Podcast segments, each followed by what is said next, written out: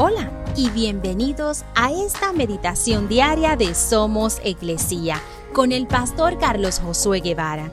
Mi nombre es Magali Méndez y queremos darte las gracias por permitirnos traer esta palabra de bendición a tu vida el día de hoy. Isaías 55:3 dice, Vengan a mí con los oídos bien abiertos, escuchen y encontrarán vida haré un pacto eterno con ustedes. Les daré el amor inagotable que le prometí a David. En febrero de 2018, una niña de 12 años se dirigía a la escuela. De repente, una mujer la agarró por la fuerza y comenzó a alejarla en medio de una calle llena de gente.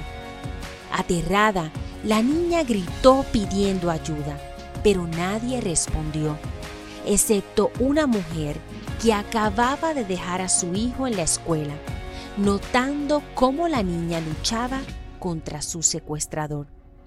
Acercándose a ellos dijo, déjala ir, ella es mi hija, déjala ir ahora. Tal inesperada reacción, la secuestradora perdió el control sobre la niña y ella corrió hacia la voz que le ofrecía seguridad y salvación y más tarde se reunió con su familia. Sabes, este mundo está lleno de trampas que desean hacernos daño. La única forma de escapar seguros de esas situaciones es escuchando la voz del Salvador, quien nos ofrece seguridad y solo debemos correr hacia Él.